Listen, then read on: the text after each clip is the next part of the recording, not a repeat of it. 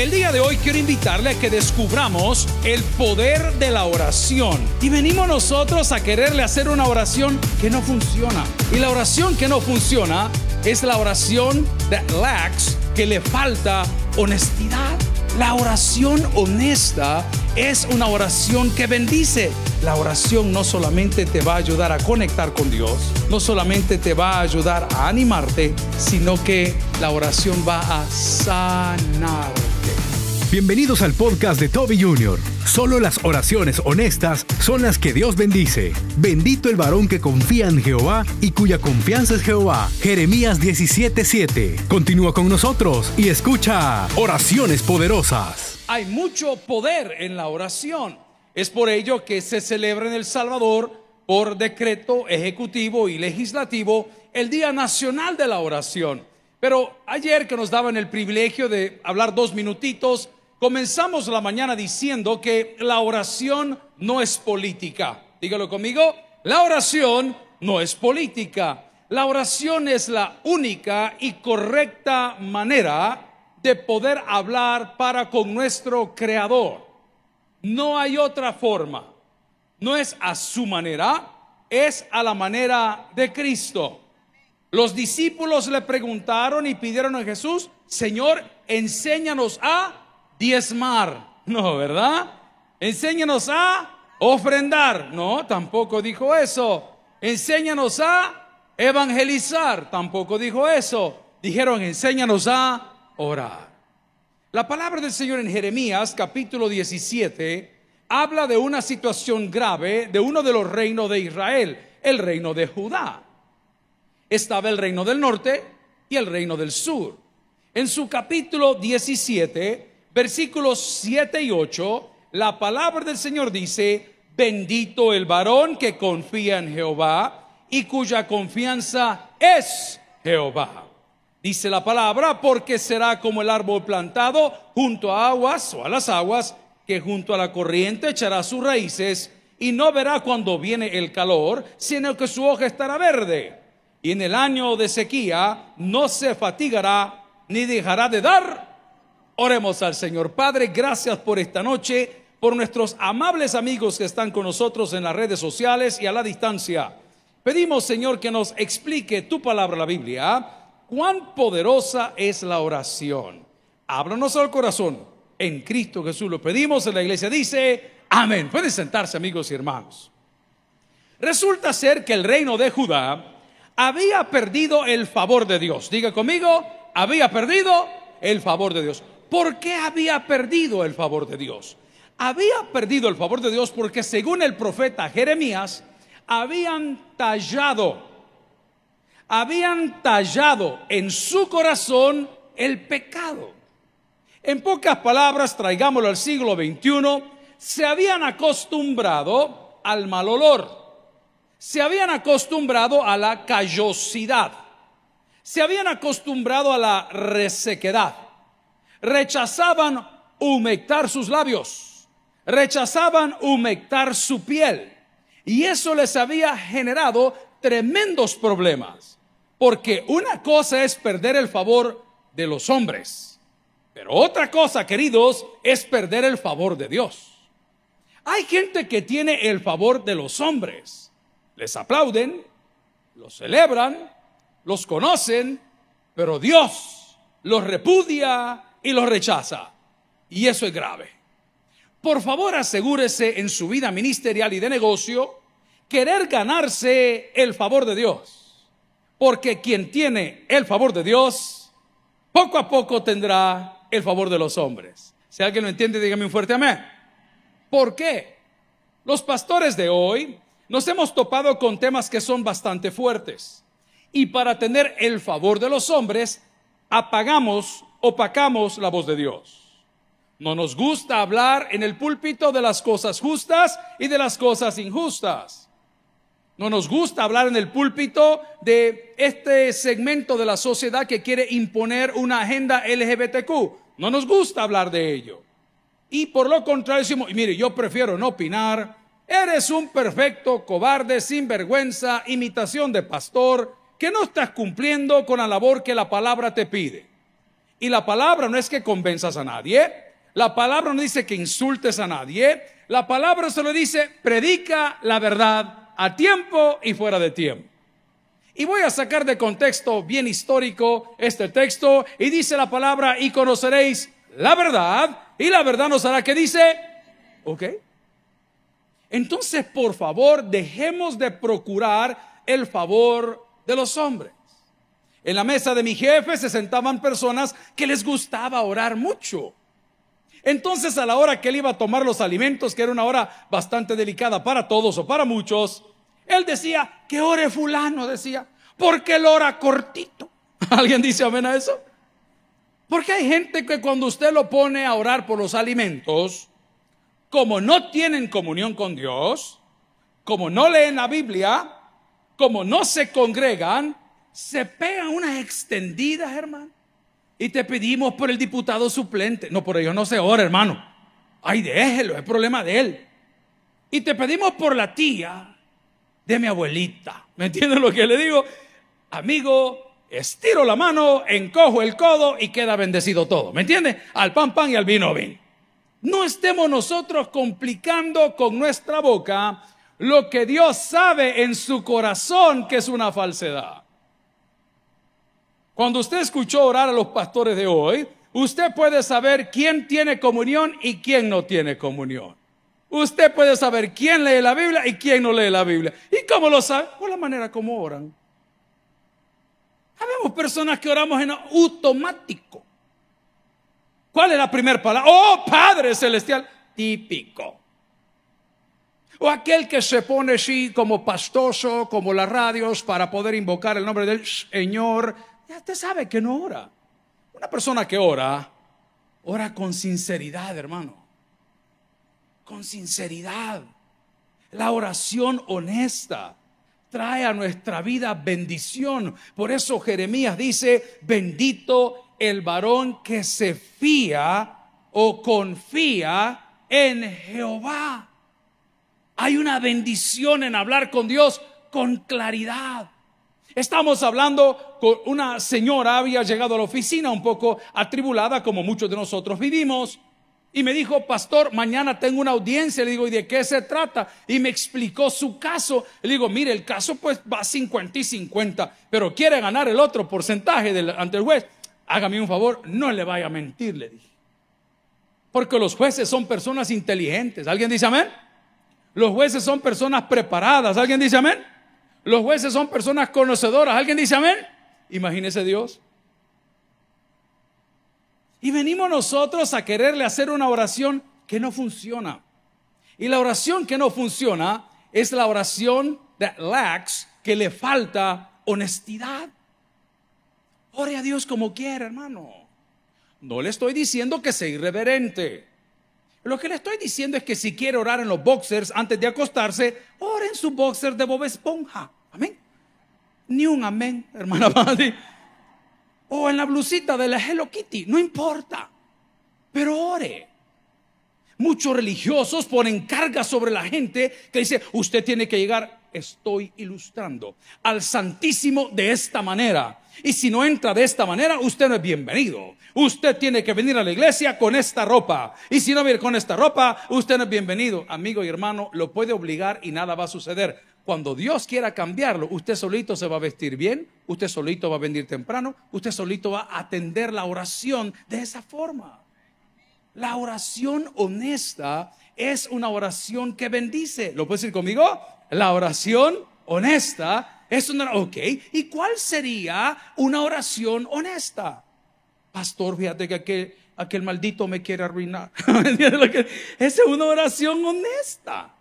Si Dios sabe que lo piensa. Ay, Señor, ahí esa zorra, Padre Santo, ayúdala. Amén.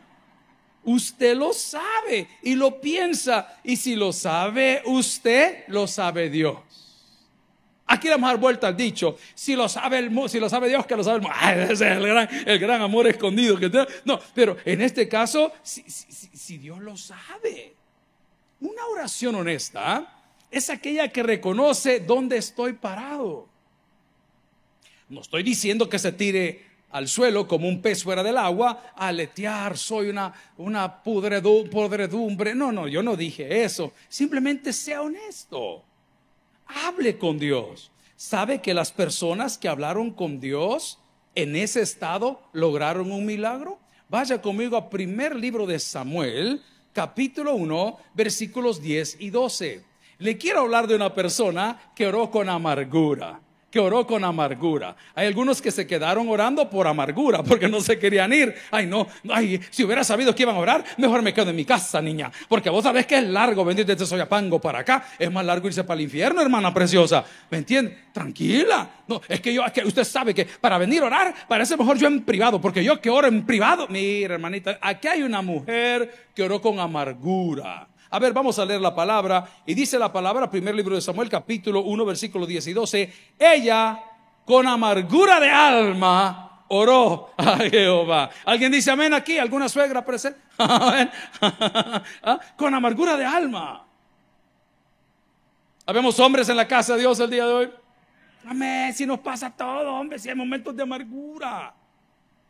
Yo, yo se los he confesado. Que momentos que usted pierde la cabeza y dice, no, ve señor, chica, uno portando de bien y tratando, y mira a ese vago cómo le va, no, no ve, okay, hay amargo, pero dígale si Dios lo sabe. Y curiosamente esta mujer estaba rogando por un milagro que no podía, en su vida tenía esterilidad. Apliquemos la palabra esterilidad a poco fruto, vaya, no a none, no, a poco fruto.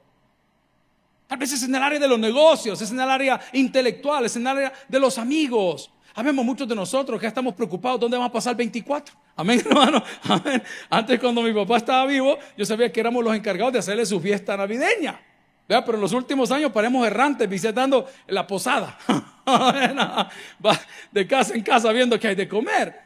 Pero ¿no será que hay un poco de esterilidad en tu vida porque llenas o estás lleno de amargura y por la amargura que hay en tu corazón ya no oras? Ay, no, pastor, este hombre nunca va a cambiar. Yo ya ni oro por él. Ore para que el Señor se lo lleve. no, pues sí, a la otra señora. no, no, no se clave. Pero ore por él. Ore al Señor. Note el versículo que dice, ella con amargura de alma oró a Jehová y lloró. ¿Cómo dice? Abundante. Otros oran llorando. Es la gran renegazón que te tenés desde el año pasado es que este hombre es un negrero, a mí no me pagan el salario que me merezco, es que ustedes no saben el talento humano que yo soy, solo bachillerzo, qué terrible. Y te molesta porque aquel que pagó el precio, aquel que estudió, aquel que sacó su doctorado, su maestría, su PhD, va avanzando, se cotiza mejor o es un creativo maravilloso y tú tienes el problema que tienes tanta amargura y tanto llanto que no te está funcionando. Pero no importa, ora llorando, pero ora. Ciertamente Dios sabe que somos carne. A mí me encanta. No hay cosa más bella que descubrir un hijo mintiendo. Es que es chistoso, ¿verdad? Usted lo tiene enfrente le está diciendo, hijo, ¿de dónde venís? De ningún lugar. Hijo, pero si tenés un gran olor a guaro, es que me tomé la medicina para la tos por la sexta ola del COVID. Me antebolo, desgraciado. Es chistoso ver a los hijos mentir. Ha ido al baño. Y el bicho de tres años ha metido el papel higiénico, los Kleenex, se puso a jugar carritos ahí adentro, ¿me entiendes? ¿No le ha pasado a usted eso que hasta los animalitos de casa saben cuando han mentido? Usted llega a la casa y el perrito cometió el error de cenarse su cena. ¿Ah? Se cenó su cena. Y usted tan pronto entra por la puerta, ¿quién se comió mi cena? Ok, entonces por favor no pretendamos engañar a Dios. Porque Dios es tan grande, tan hermoso, tan misericordioso, que a pesar que conoce las intenciones de nuestro corazón, ha decidido por su gracia tener de nosotros misericordia. Esta mujer oró. Esa mujer lloró. Siga conmigo en el siguiente versículo 11. E hizo voto diciendo, Jehová de los ejércitos, si te dignares a mirar. Ignorante le estaba diciendo al Señor, lea. Lea lo que le está diciendo. Está siendo grosera. Si te dignares. Ah, o sea que no te has dignado. Sí, como este ni se digna saludar. Eso le está diciendo a Dios, al Todopoderoso. Y se lo dijo porque lo sentía. Me encanta, usted tiene derecho. Yo no digo que lo haga, simplemente es su relación con Dios. Y si tiene ganas de reclamar algo, dígaselo y él lo va a ubicar y le va a dar una pomadita de ubicatex para que usted entienda dónde está. Pero dígaselo, no se lo guarde. Hemos hablado repetidas veces que las cosas no se arreglan muchas veces con hechos, lo puede arreglar con palabras. Aquellos que no queremos llegar a la casa nunca, que estamos buscando una excusa para salir de ella, pues podemos arreglarlo con un par de palabras. Tu vida se puede arreglar con un par de palabras hoy. La Biblia dice que si confesamos nuestros pecados, Él es fiel y justo para perdonarnos y limpiarnos de cuánto? De toda maldad. Un par de palabras. Un par de palabras pueden cambiar tu destino. Pero resulta que has tallado en tu corazón eso, donde ya no te interesa orar. Esta mujer oró con amargura e hizo un voto y en el versículo 12, si me acompaña, dice, y fue que como ella orase largamente delante de Jehová, Elías estaba observando que dice la boca, por haber sido honesta, por haber sido honesta, su pareja no le entendió. El, hay, para darle, este sermón está lindo en ese, en ese pasaje, pero por haber sido honesta, su pareja no le entendió. Usted no ora para que nadie le entienda. Usted ora para que Dios sea glorificado. Lo voy a repetir. Usted no ora, gloria a Cristo, para que nadie le entienda. Quiere orar, haga lo que quiera, hermano, como quiera. No preocupe, hombre. Aquí no venimos a lucir bien. Venimos a alabar a Dios. Por favor, sienta la libertad. Si la alabanza, la predicación o el hambre lo hace llorar, llore. No preocupe. Aquí no venimos a lucir bien. Venimos a alabar a Dios. Y le puedo garantizar que esta mujer que después le dijeron que si estaba borracho o no, que si estaba cansado o no, que si estaba... Acabo de recibir una persona, una consejería. Mi pastor fue un retiro espiritual, pero no me siento bien, me dijo, siento que Dios a mí no me escucha. Y le digo, ¿por qué no te escucha Dios? Porque fíjese que todas las personas que estaban alrededor mío, al terminar este retiro o encuentro, como le llaman ahora, es un montón de nombres, pues comenzaron a hablar en lenguas, me dijo. Ajá, ¿y qué pasó? Pero yo no sentía nada. Entonces todos los del grupo comenzaron a hablar en lenguas y yo no sentía nada. Entonces todos comenzaron a orar por mí y yo me sentía como forzado que yo tenía que decir, que yo tenía que hablar, pero yo no sentía nada, pastor. Y mire, yo he venido porque yo creo que pequé, me dijo. Pero ¿y por qué pecaste? Pues? Porque fíjese que como me presionaron tanto que yo comencé a decir cosas que a saber qué eran. Me Entonces él estaba afligido que su oración había sido escuchada. Y le dije, ¿querés saber algo? Pero con todo respeto, porque tú has venido aquí, yo te respeto tu fe. Yo creo que al único que Dios oyó de todo ese retiro fue a. ¿Por qué, pastor? Porque tuviste la honestidad de decir, no siento nada. Y si usted de lo que habla en lenguas y anda haciendo el montón de alaraca, ojalá que así como anda haciendo alaraca, así vive en su casa. Ojalá así como cacaraquea, también le dé de comer al pobre. Porque entre más lenguas hablas, más humilde tenés que ser. Las lenguas no son un sinónimo de superioridad, al contrario, sino de servicio, de un instrumento. Y gloria a Dios por ahí. Usted investigue, yo no le voy a imponer nada, tengo mi fe clara. Pero le invito a que si va a orar con amargura o va a orar con llanto, ore. Alguien me va a preguntar el día de hoy, ¿y qué puedo pedir? Por favor pida que Dios le abra los ojos. Ve a su vecino me va a entender. Señor, abrime los ojos, por favor. Es que ya me cansé de hacer lo mismo. Qué terrible. Yo estaba en uh, Newport, en New York. Los hermanos no habían llegado, llegamos bien tarde al hotel y la actividad era viernes, sábado, domingo. Llegamos jueves en la noche, casi en la madrugada. Hermano, yo llegué tan cansado al hotel que solo puse la maleta a un lado de la cama, me metí a la ducha los datos menores no se los puedo contar. Y yo dejé la maleta y se me olvidó. A medianoche, porque uno de 50 años para arriba, usted sabe que hace varias paradas técnicas cada noche. y yo, como no sabía ni dónde estaba, estaba tan cansado y no me voy encima de la maleta para el suéter, pues. Y asustado. ¿Y dónde estoy? El cansancio, ¿no? Ay, santo Dios, no fui a mi casa a dormir. ¿Está bien? Ay, hermano. ¿ah? Y, lo triste fue que me pasó la segunda vez. Y me acordé de aquel corito que ministraba tanto, tropecé de nuevo y con la misma piedra. ¿Se acuerdan ustedes de corito? Si le va a pedir algo a Dios, ¿qué le pido? Que le abra los ojos, hermano. Que le abra los ojos. Usted no puede estar esperando algo que nunca va a suceder. Para que cambie él, para que cambie usted, eso no va a suceder. Nunca va a suceder. Voy a poner algo bien fuerte. Dios tiene vasos de honra y vasos de deshonra. Y es Dios quien decide. Yo no puedo esperar, si Él cambia, yo cambio. No, hombre, usted sea siempre quien usted es. Aunque esté casado con un truán. Aunque esté casado con una foxy lady. Amén. No importa. Usted tiene que ser siempre quien usted es. Usted no puede variar, depende cómo me tratan así. Nos tratan. Miren, ayer que llegamos ahí nos estaban regañando por todo, porque nos llevaron bien temprano, nos sentaron y nos tuvieron amarrados con pechera y bozal hasta las 12 del mediodía. Vaya, salgan. Y, yo queriendo, no, no se puede salir, no, no puede hacer tal cosa. Mira, papá, yo no soy preso de nadie. Yo aquí he venido voluntariamente. Pero yo entiendo que es el rol de las jefas de protocolo que en su casa los maridos no las escuchan. Pero bueno, ese era tema de otro día. Pero hizo, hizo, hizo, a rato, santo Dios, amigo y hermano, pídale a Dios hoy que le abra los ojos. Y esto que le voy a decir puede ser contraproducente para mí. Pídale a Dios que le confirme si esta es la iglesia donde usted necesita estar. Esto es grave. Yo no quiero ser su piedra de tropiezo, pero tampoco quiero que usted venga aquí y por lo que estamos haciendo aquí, el nombre de Dios sea vituperado. Hay de aquel que haga tropezar a uno de mis pequeños.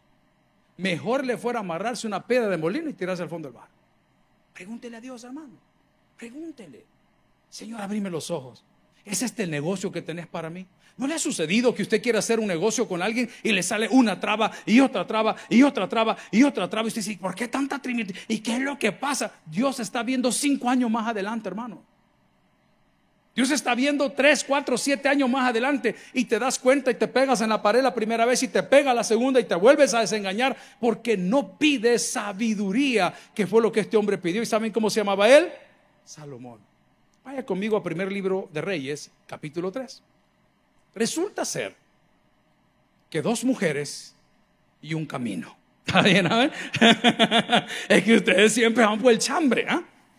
Resulta ser que dos mujeres tuvieron un conflicto. Porque los hombres no paren, son las mujeres. Las dos mujeres habían parido.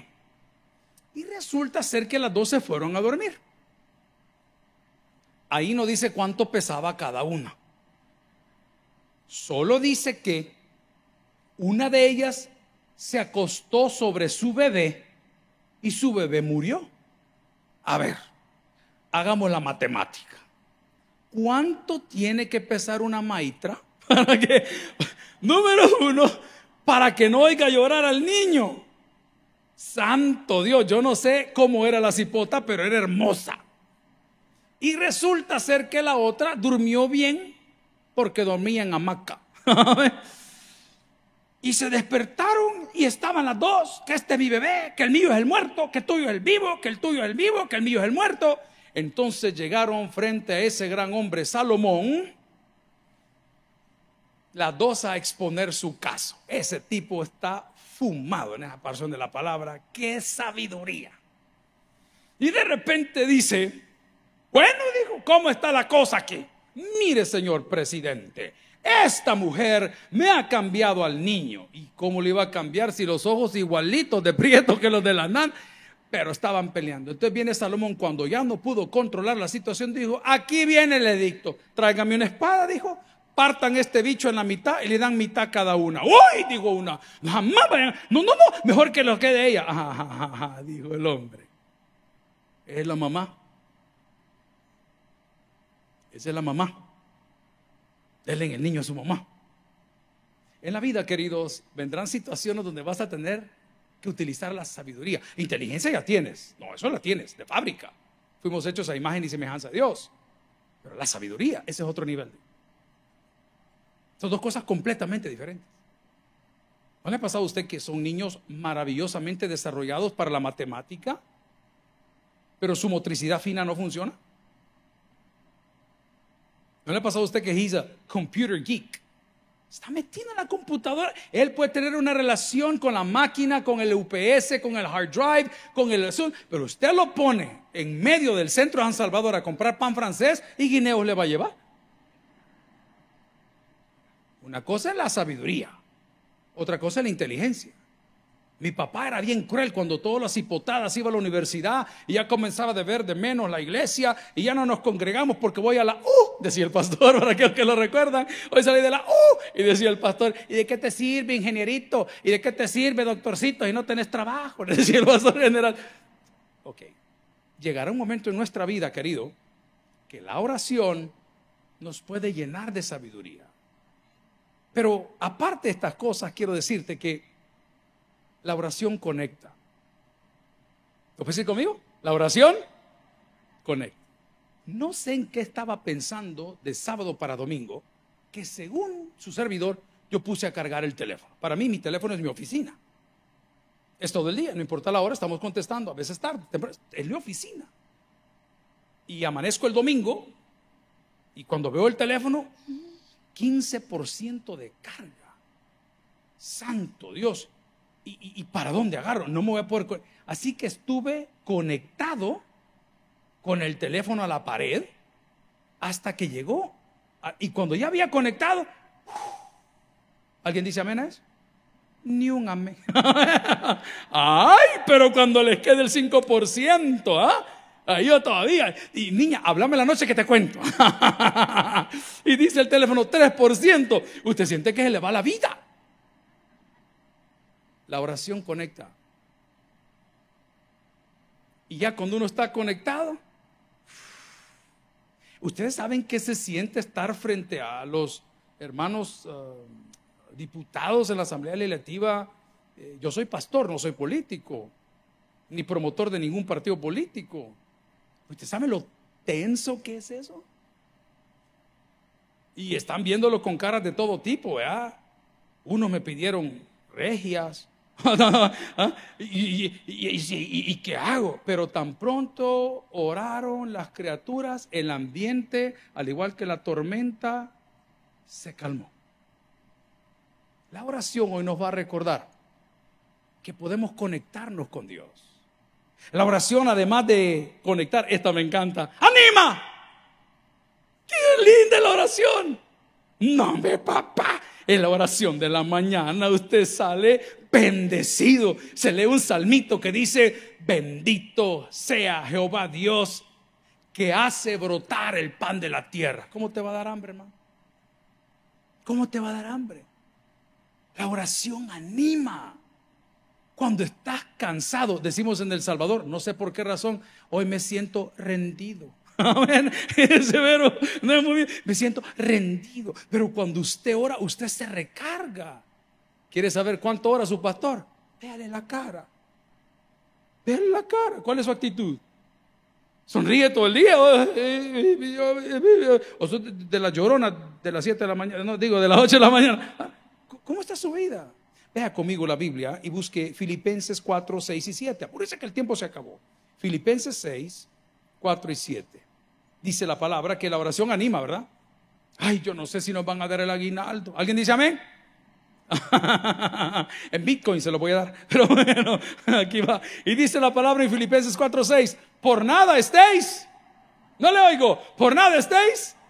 Hermano, debo de confesarle que esta época del año, cuando mi papá estaba con vida, era la peor época de mi año. ¿Por qué? Porque daban las notas del colegio y yo sabía que iba a haber una corrección del verbo original hebreo cachimbiada, porque las notas no eran nada buenas. Yo me afligía. Híjole, ya viene. Y yo hablándole a los maestros, profe, se lo juro, le voy a mandar el six pack. Por favor, profe, póngame cinco, no importa, hermano. Era terrible, pero dice la palabra en Filipenses 4:6, por nada estéis afanosos, si no sean conocidas vuestras peticiones delante de Dios en toda oración y ruego con acción de gracias. Esta última parte es bien poderosa. Ahí lo está dando por hecho. Imagínese, llega usted a un lugar, buenas, muchas gracias. Y dice el Señor, ¿y por qué me está dando la gracia? Pues sí, como me va a dar el permiso. Léalo ahora, con acción de gracias. Yo siempre lo he empujado y muchos pastores criticaban esta filosofía mía. Dios te quita lo bueno para darte lo mejor. Entonces, si ahorita te arrebataron algo bueno, tranquilo. De Dios no se burla nadie.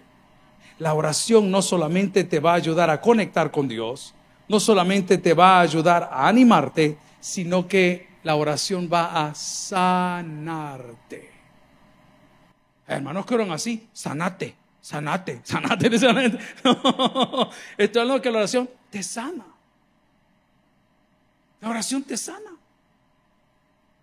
¿Quiere aprender a perdonar? Aquí dice, ore por sus enemigos. Ore por sus enemigos. Ahí va, ahí va su corazón, despacito. Y de repente usted ya no siente nada. Hey, toma tiempo. No quiero mentirle. Sí toma tiempo. Pero vendrá un tiempo, así es el gringo, there, come a time, va a venir un tiempo donde ya ni me acordaba de este. A mí mis hijos son especialistas en recordarme las cosas que tal vez me han herido, que yo aprendí a pagarlas. Y esto es un ejercicio que no se lo recomiendo a nadie, pero a mí me funcionó. Cuando mi papá se divorció de mi mamá, yo recuerdo que a nosotros no nos llevaron al psicólogo, nos llevaron al zoológico. Aquí le traemos estas tres criaturas, vea una morsa, una vaca y un, un elefante. Ahí vean qué hacen con estos aquí. Todo el mundo. A mí no me dieron tratamiento de nada. Yo como veo a los niños de hoy, el niño está con la psiquiatra. ¿Qué? ¿Cómo? ¿Y eso qué? Sí, lo van a medicar porque pinta torcido. ¿Ah? Solo arcoíris pinta. Pero bueno, es otra cosa. Hey, amigo, este, yo aprendí apagar esos sentimientos. A mí me funcionó. A mí me funcionó. Y después descubrí que en la oración me ayuda a pasar por alto los vituperios más grandes. Y muchas veces toma más tiempo del que yo quisiera. Pero funciona. La oración, amigo y hermano, ha sido y será una herramienta que el mismo Jesús nos pidió que la implementemos en nuestro diario vivir. Un día cuando los discípulos le dijeron, Señor, enséñanos a orar, Él comparte una oración preciosa que se llama el Padre Nuestro. Y es una declaración de fe tan hermosa y tan poderosa que 2023 años del calendario gregoriano que tenemos nosotros todavía sigue dando frutos. Mi propósito el día de hoy, cuando celebramos el Día Nacional de Oración a media semana en el Tabernáculo Central, es que no cometamos el error de Judá. No permitamos que nuestro corazón se haya tallado ese pecado de tal manera que no oramos ni buscamos a Dios. Porque la gente que lo ha buscado a través de la historia en oración, con amargura, con llanto, por sabiduría, por protección, siempre la ha recibido. Y aquellos que lo busquemos hoy, siempre lo recibiremos.